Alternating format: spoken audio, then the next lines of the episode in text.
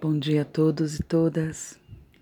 Espero que no dia de hoje vocês estejam bem e, além de manter a saúde física em ordem, estejam procurando cuidar do emocional, do espiritual, porque nós somos um grande conjunto e não adianta né, nos alimentarmos bem e nos mantermos seguros no isolamento mas a nossa mente, os nossos ouvidos, as nossas emoções estarem doentes. Hoje eu amanheci pensando no poder da escuta. Ontem, uma ex-aluna, agora também minha parceira profissional e uma amiga muito querida, uma pessoa que eu amo muito, uma pessoa que tem a sensibilidade de poucas pessoas e, e ela, né, ela tem o nome de uma flor, então eu sempre brinco com ela, né? Você é a flor do meu jardim. Ou pelo menos eu dizia isso quando ela, ela, ela era minha aluna.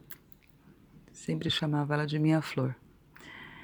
Bom, e essa menina, né, tão doce, jovem, mas idosa, né, no seu espírito, como eu disse ontem, né, que o idoso é aquele experiente ela me disse que estava ouvindo o áudio número 10 e que ficou encantada com o som dos bentevis ao fundo. E eu fiquei assim, nossa, é mesmo? Aí eu fui ouvir de novo, porque eu não havia percebido isso. E realmente estava lá, quase um minuto e meio dos bentevis ao fundo. E eu fiquei pensando, né, o que é a escuta atenta? E aí, falando de escuta, é impossível não me lembrar do Rubem Alves, foi um escritor, psicanalista, né, um, um homem de um coração muito sensível, também era teólogo. Ele tem um livro chamado O Amor que Acende a Lua.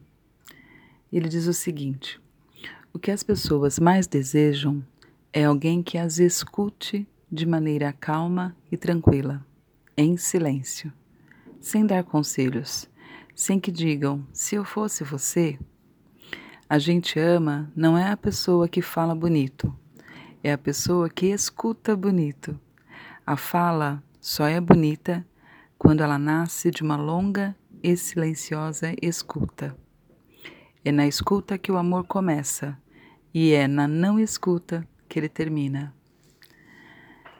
Então, é, esse texto, né, essa sensibilidade de falar do poder da escuta, é, me toca muito, né, junto com o exemplo dessa dessa pessoa né, querida aí para mim que quando nós estamos prontos a escutar o outro, seja ele quem for, quando nós fazemos aquela escuta atenta, não apenas por educação, né, deixar a pessoa terminar, quantas vezes a gente já conversou com alguém e a pessoa olhou nos olhos, né, meneou com a cabeça, fez todos os gestos faciais de que estava nos escutando e quando a gente termina, a pessoa simplesmente entra em outro assunto. Isso já aconteceu comigo algumas vezes e tenho certeza que com outras pessoas também, porque é o ser humano.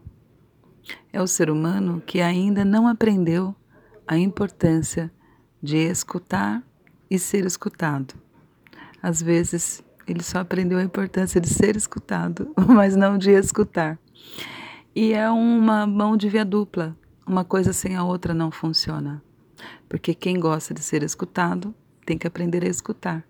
Porque senão ele nunca vai ter alguém ao seu lado que o escute. Aí eu tenho um irmão mais jovem e no ano passado ele estava fazendo o TCC dele. E, e o trabalho dele tinha a ver com é a escuta, a escuta e a música.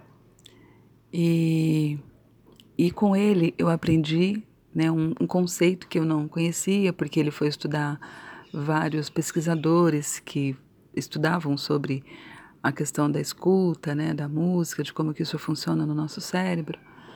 E, e um dia eu deparei com este conceito de que o ouvir é fisiológico. Todo mundo que tem a audição considerada 100% normal ouve. Mas o escutar é um treino. Nossa, eu achei isso tão interessante, porque é isso, nós precisamos nos treinar para escutar o outro. É um treino. É como é como a disciplina, né? Que é um músculo. A disciplina é um músculo, porque se ela não for exercitada, ela não acontece. É claro que isso né, é, um, é uma analogia, mas é algo que também eu trago muito como verdade para mim. E o escutar é um treino. Então, que neste momento de pandemia, quarentena, aproximação de uns, distância de outros, não importa se você está longe, muito longe ou muito perto eu acho que é uma grande oportunidade de todos nós exercitarmos o poder da escuta, de escutar o outro e também de aprender a escutar a nós mesmos lá no fundo. Né? O que nós realmente queremos da vida?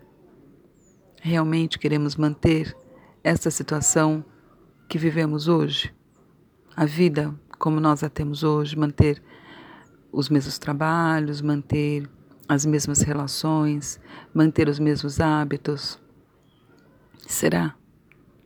Eu acho que então é o momento de nós nos voltarmos e lá no fundo ouvir o que realmente nós queremos.